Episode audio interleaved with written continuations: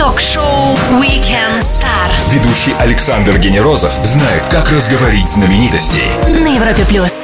Космос всегда притягивает внимание людей. Вы можете проверить это сами, поглядев на звездное небо ясной ночью. 12 апреля 1961 года человек впервые отпросился с нашей планеты. И этот день — отправная точка новой космической эры. Про космос, будущее и настоящее нашей космонавтики поговорим с человеком, который точно знает, что сейчас на повестке дня у всех работников этой отрасли. От токаря на заводе до космонавта на МКС. На Европе плюс генеральный директор государственной корпорации Роскосмос Игорь Комаров. Игорь Анатольевич, здравствуйте и привет всем-всем, кто с нами сейчас. Ну и в первую очередь я хотел бы вас и всех наших слушателей поздравить с наступившим днем космонавтики. Спасибо. И всех с праздником. Когда-то все мальчишки хотели стать космонавтами. Есть ли сейчас некоторый дефицит в людях этой профессии? У мальчишек жизнь поменялась и другие мечты, но то, что мы видим, и по набору э, в отряд космонавтов вопрос интерес к космонавтике и к пилотируемым программам сохраняется. Игорь Анатольевич, а люди каких профессий сейчас наиболее востребованы в космосе? Сейчас очень большие требования, и нужны нам инженеры, которые будут эксплуатировать более сложную технику, более сложные системы и разнообразные системы. И те ученые, которые будут проводить эксперименты, э, что касается биологии, медицины, и новых материалов, и химии, и физики, и совершенно э, разных дисциплин.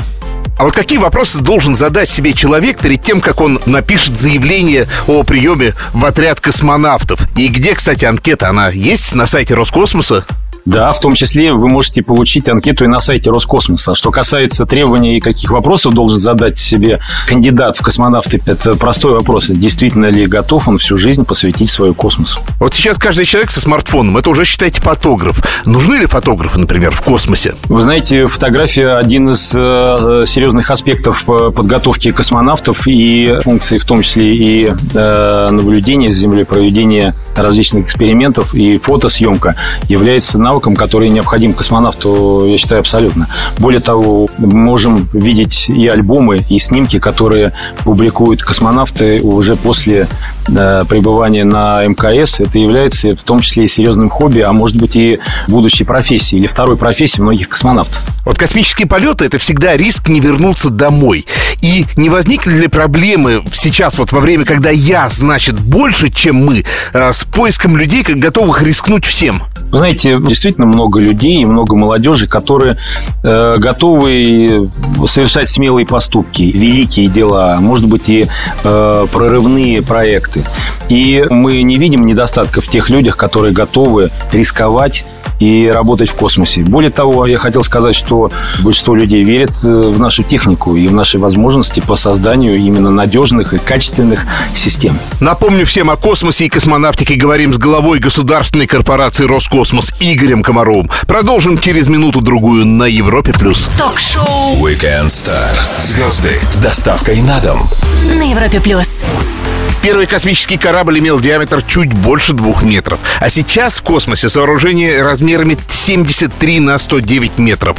О космосе и будущем МКС говорим с генеральным директором государственной корпорации Роскосмос Игорем Комаровым на Европе+. плюс. Игорь Анатольевич, МКС в ноябре исполняется 20 лет. Вот для человека это очень серьезный возраст, возраст принятия решений. А что для нас значит 20-летний возраст МКС?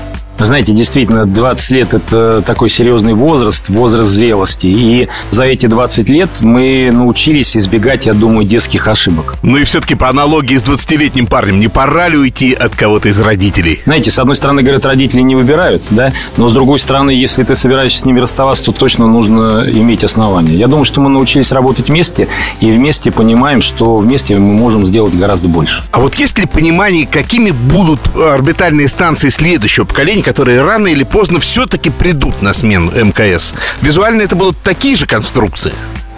знаете, понимание меняется и развивается с развитием технологий и представлений о будущем и будущей деятельности человека в космическом пространстве, мы видим, что МКС, если посмотрите фотографии, в общем, такой футуристический вид сама по себе имеет уже и сейчас. Но надо сказать, что с развитием наших пилотируемых программ и миссий на Луну и Марс будут развиваться межорбитальные полеты. Соответственно, будут возникать новые требования к модулям и МКС, и орбитальным станциям в других планетах. Соответственно, возникнут модули, которые выполнять будут функции стапелей э, стыковки, расстыковки различных элементов э, межпланетных э, и межпланетных буксиров, сборки на орбите составных частей космических аппаратов. В перспективе мы видим, и большие работы ведутся по обслуживаемому космосу, для того, чтобы обслуживать и аппараты, и станции на орбите. А будут ли на новых орбитальных станциях помещения для людей, которых мы назвали бы, ну, давайте так, космическими туристами? И, конечно же, то, что много обсуждается, я надеюсь, что и э, туризм будет развиваться. Количество посещаемых модулей, жилых и обитаемых модулей, на которых смогут находиться космические туристы. Поэтому я думаю, что в ближайшие 10 лет мы э, увидим и новые модули с новыми функциями, серьезные изменения и МКС, и орбитальной станции. Друзья, Игорь Комаров, генеральный директор государственной корпорации «Роскосмос» шоу «Weekend Star». Скоро продолжим на Европе+. плюс. Все, что вы хотели знать о звездах. Weekend Star на Европе+. плюс. Человек, который возглавляет главный космический офис России, генеральный директор государственной корпорации «Роскосмос» Игорь Комаров на Европе+. плюс. А вот наши планы по освоению космоса оформлены в виде федеральной космической программы. А что из нее непосредственно реализуется вот прямо сейчас? Она настолько обширная, имеет много разделов, что... Но если говорить по текущим разделам, то в этом году мы собираемся, например, сделать более 30 э, запусков космических аппаратов и кораблей. Соответственно, в данный момент только под программу этого года делается десятки космических аппаратов. Делается э, большое количество космических кораблей, как грузовых и пилотируемых. Соответственно, делаются десятки ракетоносителей, средств выведения. Ракеты должны откуда-то стартовать. Вот как развиваются уже построенные космодромы? Ну, больше всего, конечно, интересует восточный. Что касается перспективных направлений, то если взять и космодромы, то мы начинаем строительство э, второй очереди космодром Восточный для Ангары. Мы вместе с нашими казахстанскими партнерами будем строить новый комплекс для новой ракеты «Союз-5» на Байконуре. Мы э, продолжаем э, исследования и проекты вместе с Европейским космическим агентством по э, экспедиции на Марс в 2020 году. Мы возобновляем наши лунные проекты и программы с автоматическими космическими аппаратами с 19 по 25 год нам предстоят три миссии. Луна 25, 26 и 27, которые будут, начиная от отработки посадки на Луну, орбитального модуля и забора грунтов до глубины до 2 метров на поверхности Луны и доставки этого грунта на Землю. Вот эти все проекты, а также еще огромное количество научных и практических, э, имеющих практическое значение проектов, все предусмотрено федеральной космической программой. То есть работы, на самом деле, предстоит очень много нам. Игорь Анатольевич, вот две ближайшие цели – это Луна и Марс. В какой последовательности полетим? Обязательно ли лететь сначала на Луну, а потом на Марс? Вы знаете, надо просто э, представить особенности лунных миссий. Вы не случайно обратили внимание, что одна миссия была в 2016 году, соответственно, в 2020. Цикл полетов э, раз в два года. Это тогда, когда расстояние между э, Землей и Марсом минимальное. Поэтому мы собираемся сейчас и обсуждаем наши программы, в отличие от того, что было там и 20, 30, и 40 лет назад, они направлены на обеспечение присутствия человека на поверхности других планет. Не то, что там прилетел, быстро улетел, при этом риски колоссальные, там до 50% риск э, э, выполнения этой миссии, а то и больше, да, нам нужно сделать безопасную миссию и как бы пролонгированную, чтобы дальше потом люди работали на этой планете. Поэтому, конечно же, на Луну и ближе. Эта миссия будет исчисляться несколькими неделями. На Марс это более года и даже если короткая миссия несколько лет. При том, что окна в этой миссии, если мы говорим о базе, ну, тоже такое простое понимание. Вот работают люди, предположим, на Марсе. А раз в два года Земли могут прилететь какие-то средства, которые могут оказать помощь, привести какие-то средства, которые необходимы для ремонта или э, забрать людей. Тем более, что миссия, она сама по себе туда и обратно, это более одного года. В условиях микрогравитации и жесткого радиационного фона, скажем так. Напомню всем, воскресный вечер на радио номер один в России. С нами делит генеральный директор государственной корпорации «Роскосмос» Игорь Комаров. Скоро продолжим на Европе+. плюс. Звезды с доставкой на дом. Ток-шоу Weekend Star на Европе плюс. Физики могут объяснить притяжение Земли, а вот что такое притяжение космоса, может почувствовать каждый, кто посмотрит запуск ракеты. Генеральный директор государственной корпорации «Роскосмос» Игорь Комаров, шоу «Weekend Star» на Европе+. плюс. Игорь Анатольевич, у нас уникальная страна, вот в том числе и по размерам. Спутниковая связь и интернет через космос для нас не экзотика, а жизненная необходимость. Есть ли перспективы появления быстрого интернета и доступной спутниковой связи, чтобы мы не искали вот эту мобильную сеть где-то в тайге? Вы правы. Одно из, наверное, ключевых направлений, которое влияет на э, жизнь сейчас на Земле из космической деятельности, это именно использование спутниковой системы связи. Мы имеем э, Google, Яндекс и другие карты, которые пользуются полученными данными из космоса. Каждую секунду мы даже не понимаем, если вот все это убрать, то мы просто, знаете, как э, люди были в свое время без электричества. То же самое вот э, пользовались лучиной, мы даже просто не представляем, насколько э, космические технологии вошли в нашу жизнь. Возвращаясь к теме космических полетов. Сначала в космос посылали животных, а уже потом людей. Будут ли у нас лунные марсианские белки и стрелки? А если будут, то станут ли о них говорить? Вот это все-таки с точки зрения зоозащитников, наверное, не слишком этичный момент. Как вы думаете? Вы знаете, нет такого, что до человека на Марс или Луну полетят животные. В этом, наверное, и нет необходимости. Более того, точно полетят до человека. Это абсолютно естественно и правильно. И с точки зрения безопасности и отработки технологий автоматические космические аппараты. Уровень наук и технологий, уровень качественного исследования тех параметров, которые мы хотим изучить, с помощью современных приборов и современной науки такой, что он позволяет во многом ответить на многие вопросы, которые интересуют людей.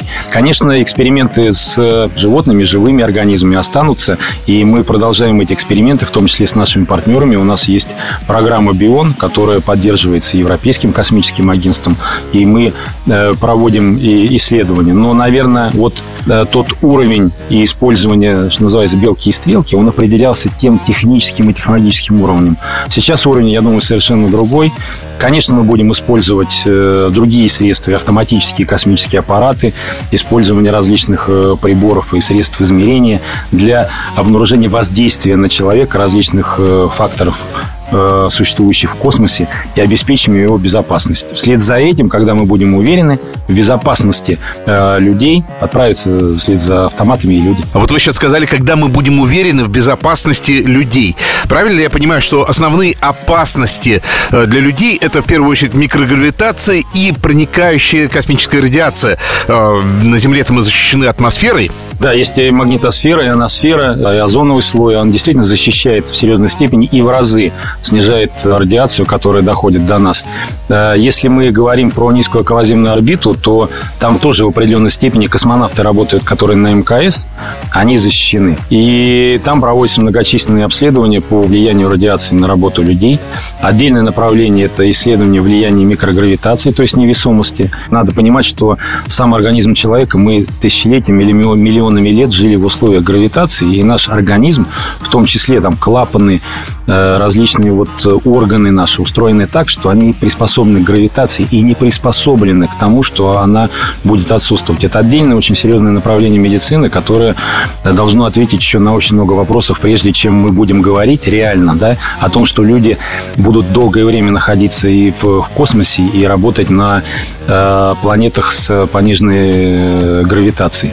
Вот эти вот вопросы нам, конечно же, нужно все обязательно исследовать. Напомню всем, говорим о космосе и космонавтике с генеральным директором государственной корпорации «Роскосмос» Игорем Комаровым. Скоро продолжим на Европе+. плюс.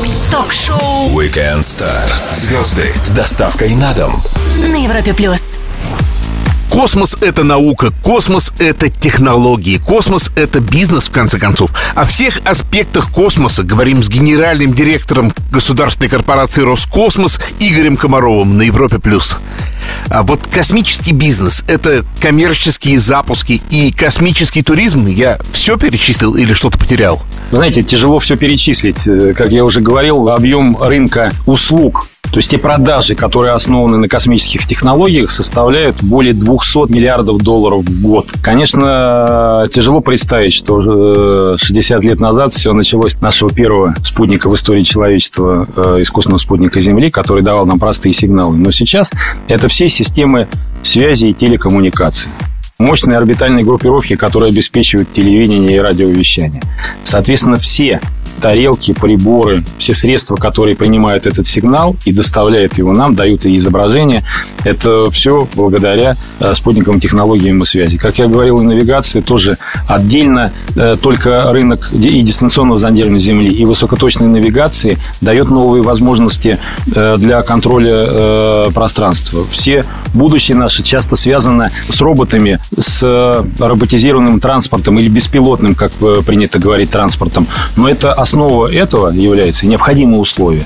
Это точные карты и определение координат любого транспортного движущегося средства с точностью до сантиметров. Это, соответственно, все космические технологии навигации. И это уже делается, и это мы обеспечиваем. Без этого невозможно. Это все теория. То есть вы считаете, что мы уже сейчас можем в самом ближайшем времени использовать роботов и искусственный интеллект, которые заточены под э, систему спутниковой навигации в нашей обычной жизни? Правильно я вас понимаю? Роботизированные комплексы особенно актуальны в сельском хозяйстве. Я думаю, что широкое применение они найдут даже раньше, чем беспилотный транспорт э, в, в, в крупных городах. Особенно особенное, представляете, для нашей страны с, с огромными территориями и сельхозугодиями.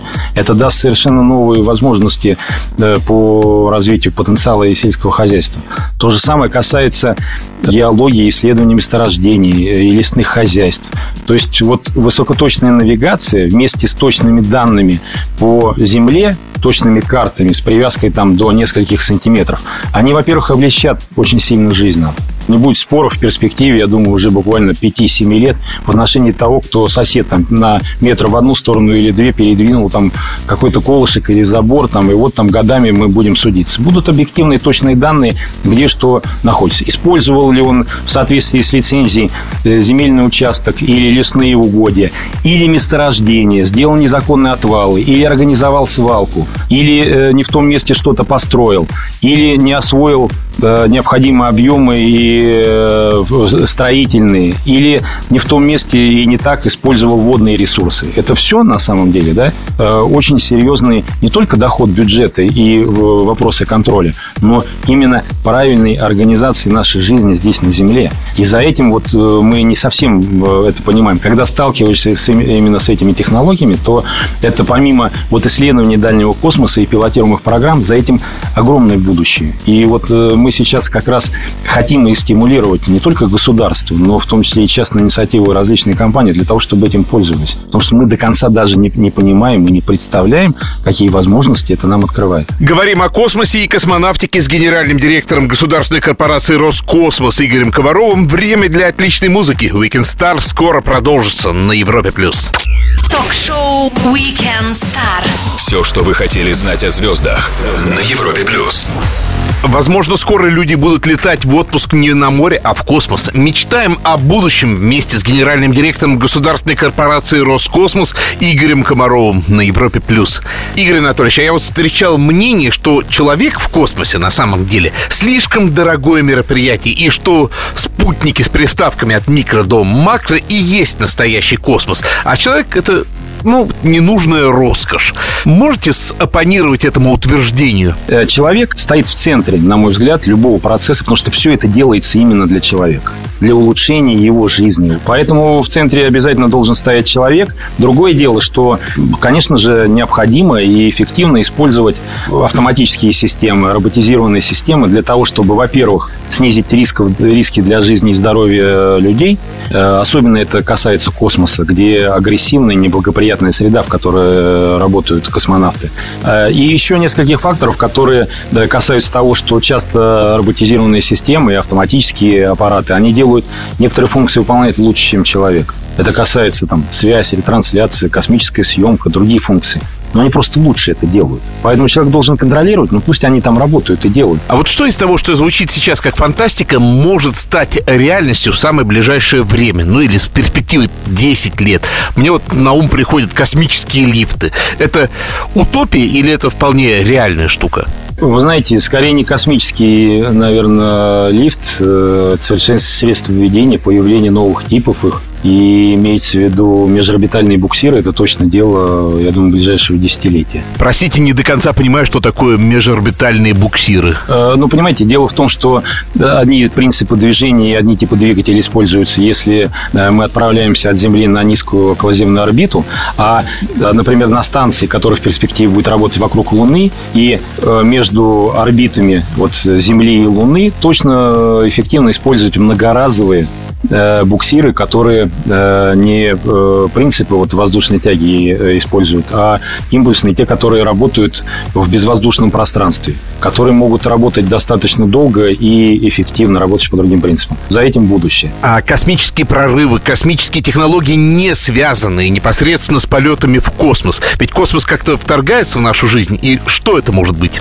Я думаю, что новые технологии защиты организма, медицинские технологии, потому что специфические требования предъявляются к космосу, к защите от радиации, работе в условиях микрогравитации. А второе – это уникальные э, особенности микрогравитации.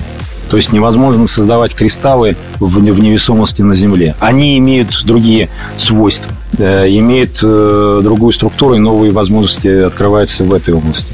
А, на самом деле для космоса очень актуально использование энергетических возможностей, использование энергии для путешествия к другим планетам. И в этой области перспективные исследования касательно и энергетики, и новых и, э, э, источников энергии, в частности льда на Луне, и производства энергии из, э, соответственно, кислорода и водорода.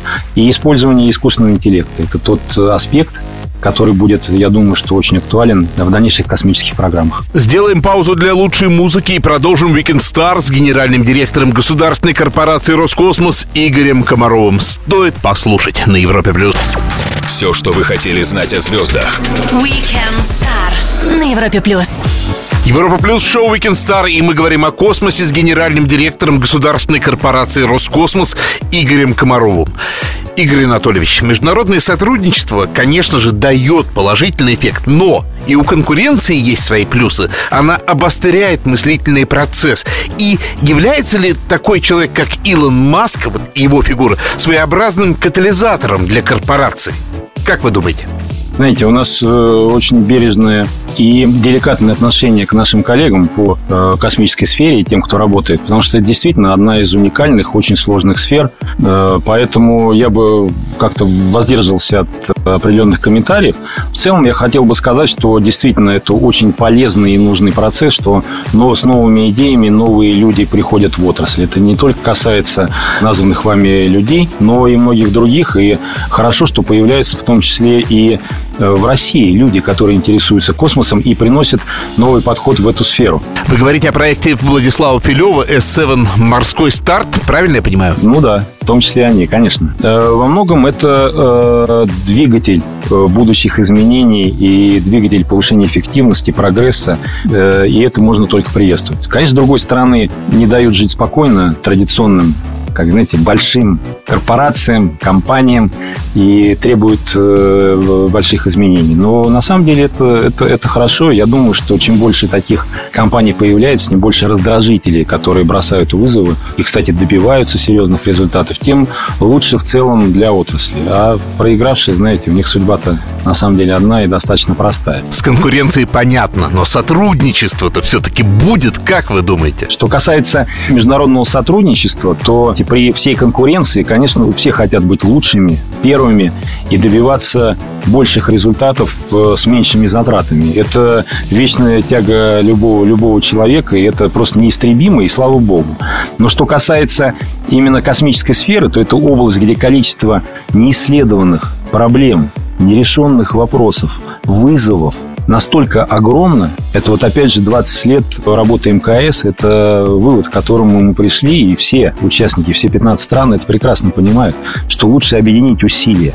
Несмотря на там на земле разногласия и политические требования, споры и часто и конфликты, то э, вот космос это та область, где э, кто работает там все понимают, что мы знаем, наверное, там миллиардную часть от того, что необходимо знать для того, чтобы двигаться к другим планетам, будущим мирам. И вместе мы точно это сделаем гораздо быстрее. А в одиночку можно быть первым, но движение будет гораздо медленнее принципиально медленнее, чем если мы объединим наши усилия. И в этом, на самом деле, и видится и будущее. Не хотелось бы, чтобы э, политика препятствовала развитию совместной нашей деятельности. И я думаю, что вот медленное движение, и если мы обособимся друг от друга, то будущее поколение нам просто не простят. Weekend Star с Игорем Комаровым, генеральным директором государственной корпорации «Роскосмос». Скоро продолжим на Европе+. плюс. Стоит послушать. Звезды с доставкой на дом. Ток-шоу Weekend Star на Европе плюс. Космос, космонавтика и люди космоса. Генеральный директор государственной корпорации «Роскосмос» Игорь Комаров на Европе+. плюс. Игорь Анатольевич, не могу не спросить еще про нашего восточного соседа, Китай. Все-таки это вторая экономика мира. И что у них с космической сферой? И будет ли сотрудничество с ними? Вот, вы знаете, очень правильный вопрос, потому что мы видим, как э, быстро развивается не только в других областях, но и в космической наши э, соседи азиатские и в первую очередь э, Китай. Хотя, конечно, они до недавнего времени повторяли наши программы. Это касательно и пилотируемых программ, и орбитальных станций, увеличения группировок, исследования Луны и Марса, которые также у них в обязательном порядке стоят. В том числе, кстати, и пилотируемые программы они планируют было определенные ограничения, связанные с особенностью космической деятельности охраны технологий и защиты прав. Но вот в прошедшем году мы подписали соглашение и ратифицировали его. И Китай ратифицировал, мы в Госдуме ратифицировали. Оно открывает новые возможности сотрудничества. И э, вы правы, мы во многом сейчас смотрим на восток, ориентируемся на наших партнеров и уже активно работаем в области навигации, в области дистанционного зондирования Земли. Вы хотите сказать, что есть уже конкретные документы по сотрудничеству с Китаем, да? Мы подписали, кстати, соглашение по не только обмену информацией, но и координации наших исследовательских лунных программ. И вполне возможно, что это соглашение перерастет в нечто большее, чем просто координация, обмен данных. И в перспективе э, вполне возможно мы работаем над тем, что э, и над созданием совместных средств выведения, и совместных программ по исследованию дальнего космоса. Почему бы и нет? Игорь Анатольевич, час пролетел так быстро, и мы заканчиваем его на такой оптимистической ноте. Э, я еще раз поздравляю вас с Днем космонавтики и предлагаю вам обратиться ко всем, кто нас слышит. Уважаемые слушатели, я желаю вам оптимизма, здоровья, радости, хорошего настроения и веры в то, что у нас не только хорошее и героическое прошлое, но и замечательное будущее. И вместе мы обязательно сделаем очень многое. Друзья, генеральный директор государственной корпорации «Роскосмос» Игорь Комаров провел свой воскресный вечер вместе с нами на радио номер один в России на Европе+. плюс. Александр Генерозов, Weekend Star. Встретимся через неделю. Пока. Звезды с доставкой на дом. Ток-шоу Weekend Star на Европе плюс.